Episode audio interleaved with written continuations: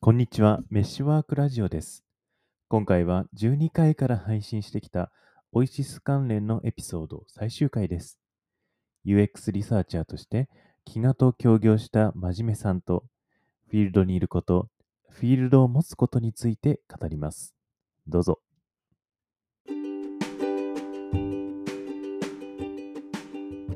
ですよね。そう。なんか私、今度からそのメッシュワークのやってるセミナーで、まあ、最初見るっていうのをやってて、この後個人向けセミナーで聞くっていうのをスタートするんですけど、なんか聞くっていうことをどう伝えたらいいかなみたいなことをぐるぐる考えてた時も、なんかいろいろ、なんか真面目さんの話、真面目さんのこととかをふわっと思い出したりしてて、でこの間ちょっと会って喋った時とかにあの、はい。おばあちゃんの生活史みたいな話とかしてたじゃないですか。はいあのあの話を聞いてから私はすごい本屋でおばあちゃん本が気になるようになってしまって、はい。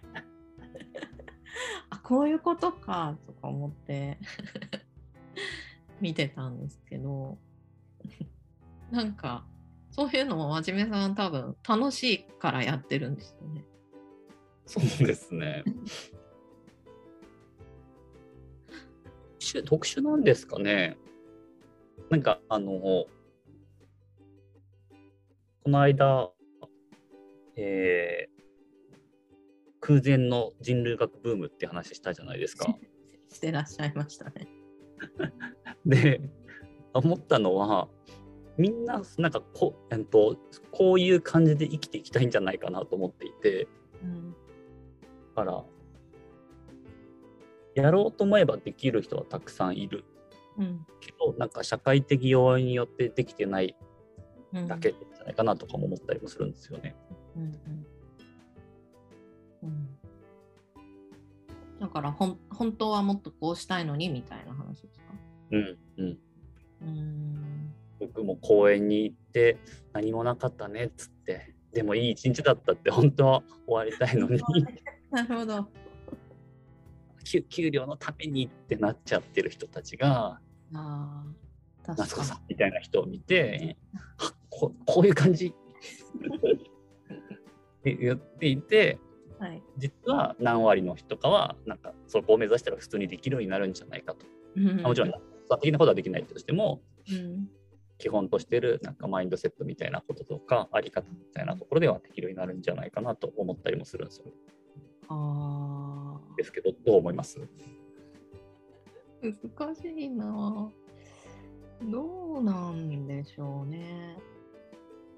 まあ、なり、なりたいのかはなんかよくわかんないんですけど、なんかさっき真面目さんがちょっとなんか自分のこととしてお話ししてくれたみたいに、こう、私が一緒にセミナーやったりとか受講さ受講してくださった人たちって、っぱり自分のものの見方に気づいたりとか、自分の癖とか。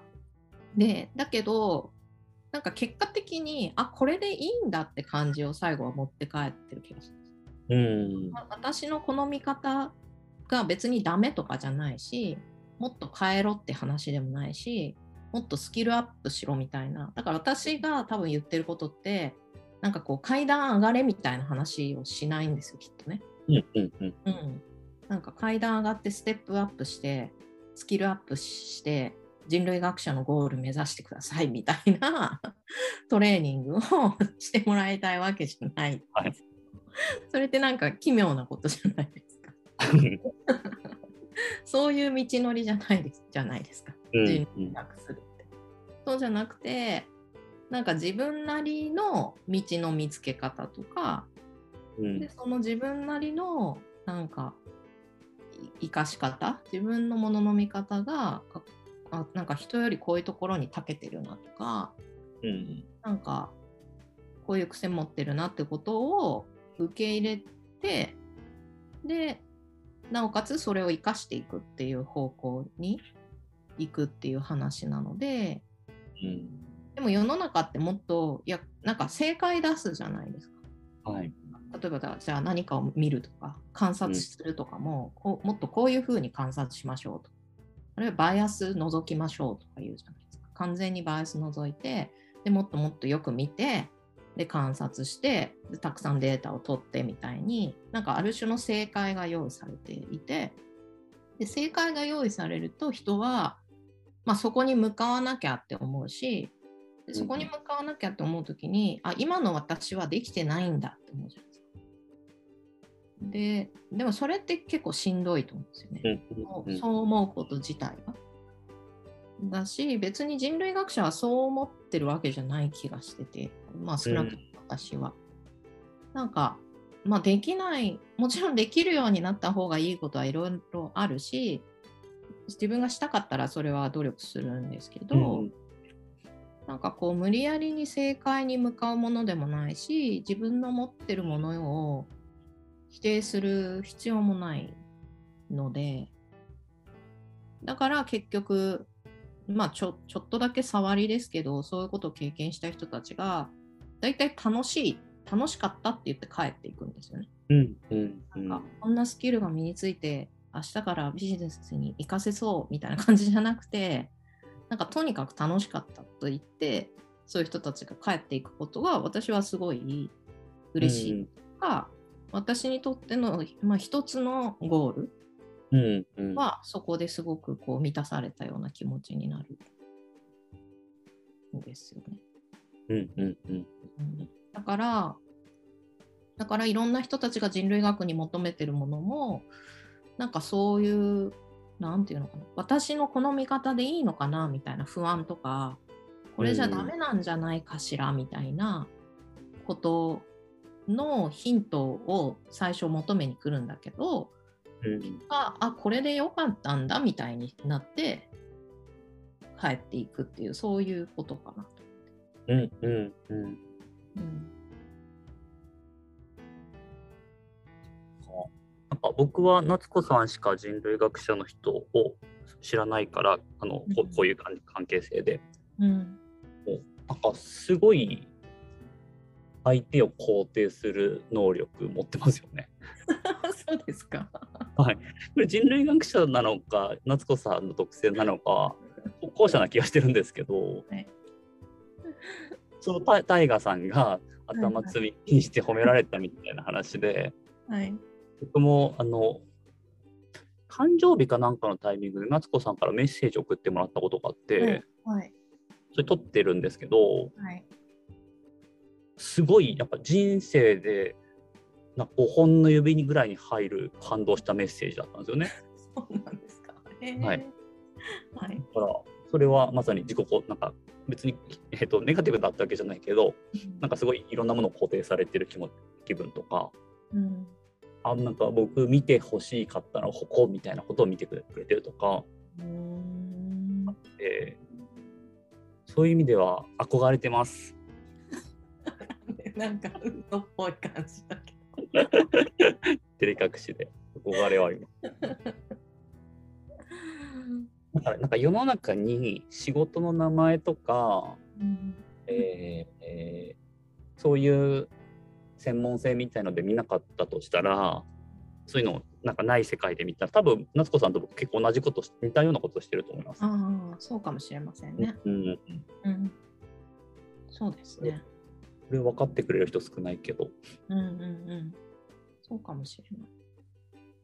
いや、なんか、突き詰めていくとっていうのはあると思うんですよね。なんか今言ってくれたみたいに、なんか仕事の名前でとか役割で言うと全然違う、一見違うんだけど、結構本質的には同じようなことしてるよねっていううん人たちって他にもいる気もしてて、うんうんなんかそういう人たちともっとなんかつながれると楽しいのになとか。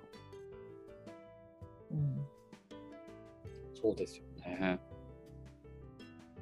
なんかあのおばあちゃんと話すと元気になるわっておばあちゃんとかも多分同じ仕事 仕事っていうかそうですね。そうですね。仕事っていうかですよね。仕事っていうかですけどそうですね。いや、そうかもしれない。うん。はじめさんは今のお仕事の楽しさもそういう部分ですか？そういう部分は楽しいといえば、まあそうです楽しさの一つではありますけど、ちょっとなんかダイレクトなんですよね、僕の場合。うんはいその相手の自己肯定感をうんうんうん高めるとか、効力感を上げるための関わりするみたいなこと。で、なんかこれを好きになってしまったり、はい。これをなんか、えー自分の満足感に変えていくことの怖さはすごいあるので、ああなるほど。うん、ダイレクトだからこそ、はいはいはいはいはい。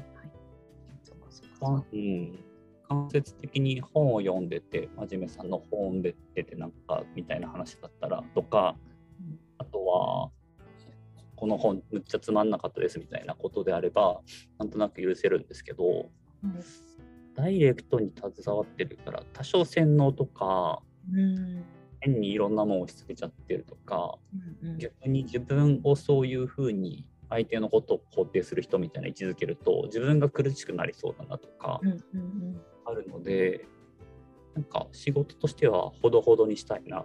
うんうんてかコーチングはあんまりしたくないなと思ってるんですけど、元も子もないこと。あんまりあんまりしないようにしてるんですけど。うんなんか難しそうだなと思います。まあそん。そこがわからない。重なってるのかわかんないんですけど。私もなんか一緒にリサーチしてた時もそうですけど。なんか仕事と仕事とプライベートみたいな切り離しが全然できないじゃないですか。うんうんうん。自分自分という人間となんかそこで関わる人たちみたいなものをなんか結構さらけ出すしなんか切り離せないからなんか仕事の顔みたいなこととかじゃないから。でそれはよよもちろんそこがポジティブに働いてなんその相手の何かにつながっていくとかうん。そこから出てくるものがあるっていうのが基本だと思いつつやってる方は結構しんどくなっちゃったりもすると思う、うん。その境目のなさが。っていうのは私もあると思っていて、うん、なんかみんなどうしてんでしょうねそういうの。みんなみんなどうしてるんでしょうね。どうしてるんでしょうね。そういう仕事の仕方をしてる人たちは。うんまあ多かれ少なかれだとは思うんですよね。たとえなんかこうふまあ普通の会社って言ったらあれですけれども、まあ、企業の中でとかあるいは、まあ、どんなところでも9時5時みたいな働き方してる人だって多分仕事と自分のうん。プライベートがなんかこう曖昧になるような部分とかはあるんだと思うしなんかそれはゼロでは絶対ないとは思うんですけどでもなんかまあ、と特に私の仕事とかじゃあトンガに住んでたりとか、まあ、ジメさんだってケニアに住んでたりとか、なんかそういう時ってもう完全に切り離せないじゃないですか。うんうんうん本当に24時間365日みたいな話になるから、そのしんどさとかありますよ。いますよね。まさにトンガとかケニアだったら戻ってくることによってなんかとか場所を移すと逃げれたりするじゃないですか。逃げ逃げれそうん、わかりますわかります。冷静になれたり。うんもうこれ国内でやってると結構きついですよね。そうそうそうそ。それゆえの難しさってありますよね。うんいや、ほん本当おっしゃる通りなんですよ。うん。いやそれはそう。なんかトンガみたいなとこだから大変ですよねって言われるわけですよね、私はと。でもちろんイエスのところもあるし、でもやっぱりそこの、そことホームを行き来するから、それでなんかこう自分がのものの考え方とかバランスをとってるようなところもやっぱりあって、それとなんかこう日本社会の身近なところでどっぷり何かをやるっていうのはまたちょっと違った難しさだなと思いながらやっています。ですよね。僕に関して言うと名字が珍名だからはいはい。下手なことをするとすぐに広まってしまうっ そんなそんなリスクが。ていうリスクもあったりするんですよ。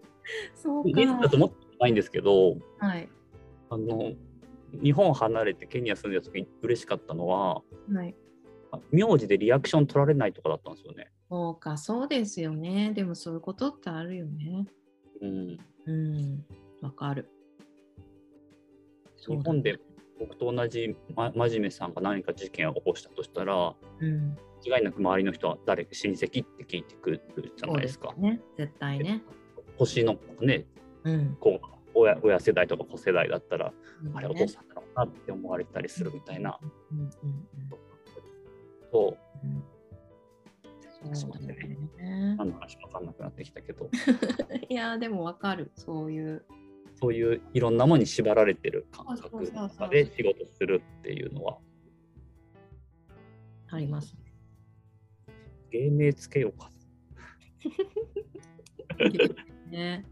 名前っていうのも大きいしね。名前もあれば、私も例えばトンガに行った時に楽だった部分は、やっぱりそれ、一応その時学生だったわけですけど、うんなんかこう、日本にいるとどこどこ大学の学生であるということのなんかうん。タグ付けが絶対あるじゃないですか。うんうんうんだから兄弟生って言ったら兄弟生のこうイメージとか色みたいなのがあってそれが絶対につけられるしとかなんかそういうこう自分の学歴とか経歴みたいなものっていうのが別にその人たちも悪気があるわけではないじゃないですか。だけどそういう印象をどうしても持つっていうところからはこっちは逃げようもなくて、うん。それがトンガとかに行くと完全にもう切り離されるじゃないですか。だからそれがすごくこうなんかトンガに行ったらただ自分は一人のなんていうのかな無力な小娘みたいなうん。感じでいられたのは特になおさら協力隊員の方とかとも違ってポジションさえ持ってないわけですね。うんうんうんポポジション役割もないポジションもない後ろ盾もない所属もないでなんか別に学生ですっていう最初に覚えたトンガ語のうちの一つは学生ですしかもその学生ですって別に小学校の生徒も全部一緒の単語なんだよね。えー小学校の子も別に高校の子もみんな一緒みたいな。だから学生ですって言う言っていたってただそれだけでした。そう僕が初めて覚えたトンガはトンガ語はアンガファカ夏子ですけどね。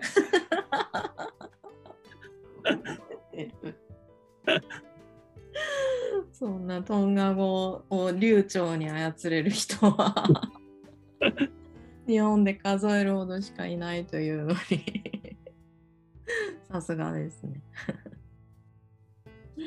ありがとうございます。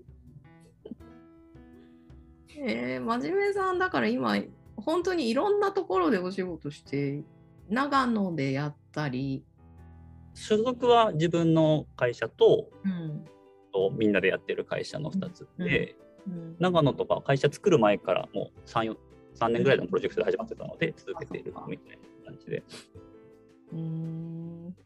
なんかそういうのも羨ましいなと思ってなんか私たちまだなんてまあ立ち上がって間もないのはあるんですけどでやっぱ東京ベースに一応しているのででそうするとねなんか東京の人たちとやることがどうしても多くなっていきそうだけどもっともっといろんな地域の人たちとやっていきたいなっていうのを思っているのでその真面目さんの長野の話とか羨ましいなと思って聞いてます。うんうん当時思い出したあの温泉旅館のやってたじゃないですか。ああなんか言ってたよね。あれはなんかグランドフィナーレちゃんと迎えて、グランドフィナーレか。はい、去年ぐらいに。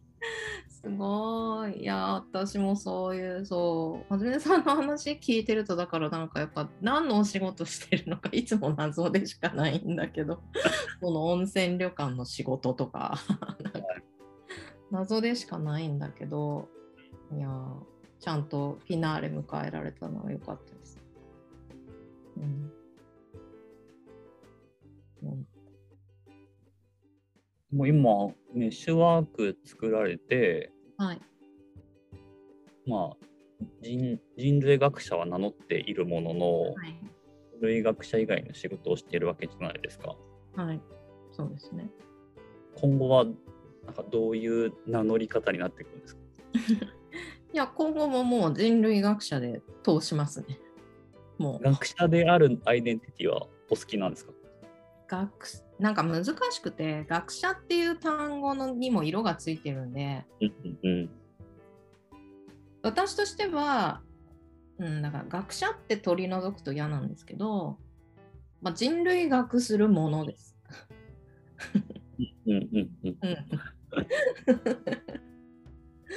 人類学をしているものですっていう。自己紹介のイメージです。色をちょっと薄めるためには人類学するものなんですね。ですね。私のイメージはそうです。自分の。うん、それは僕が何やってるか分かんないぐらい分かんなくなっていいですね。おっしゃる通りです。だから別になんか私自身も学ぶものだよっていう感じ。うんうんうん、なんか教えるっていう立場として固定はしたくないな。そういう意味で大学とかに所属しているわけではあの大学の正規の教員とかからは離れたので教員ではないわけですね私。なるほどな。だから学ぶものです。要は。で、それは多分もう死ぬまでついて回るだろうなと思ってるので、うん人類学するものですって多分言い続けます。なんかかかっこいいっすね。そうですか。なん何の答えにもなってない答え方ですけどね。なん何するんですかに対しては。うん。そうはじめさんはむしろ変わりうるって感じですか、そうですね。うんうん、名付けられたくないわけじゃないけど、うん、本当になんか飽きやすいので、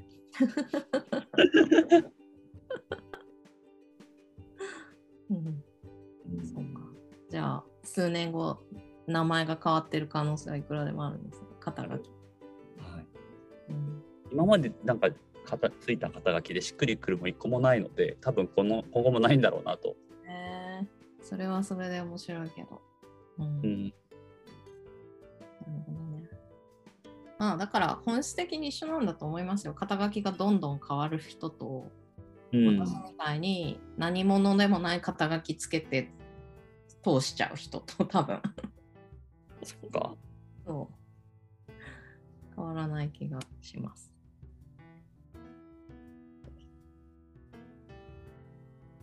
名前の付けづらい仕事をしてる人たちの集まりとかちょっとしてみたいですね。ああ、したいですね。でもそういう人ね、一定数いそうな気もするんうん。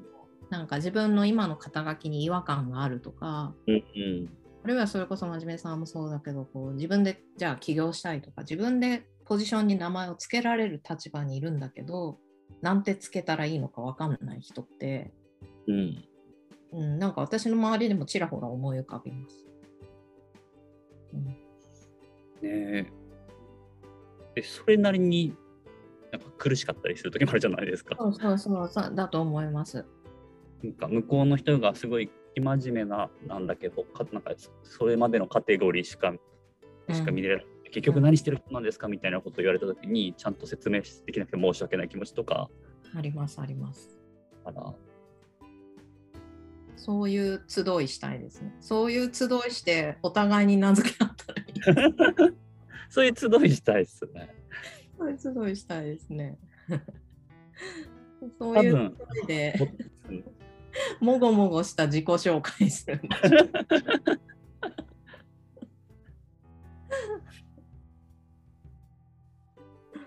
お互い名付けらんないねっつって終わりそうな気もしないでもないけど。終わりそうな、今、すごいそういう図が見えましたね。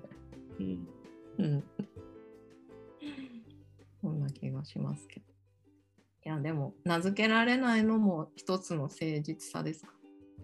そうですね。いいと思います。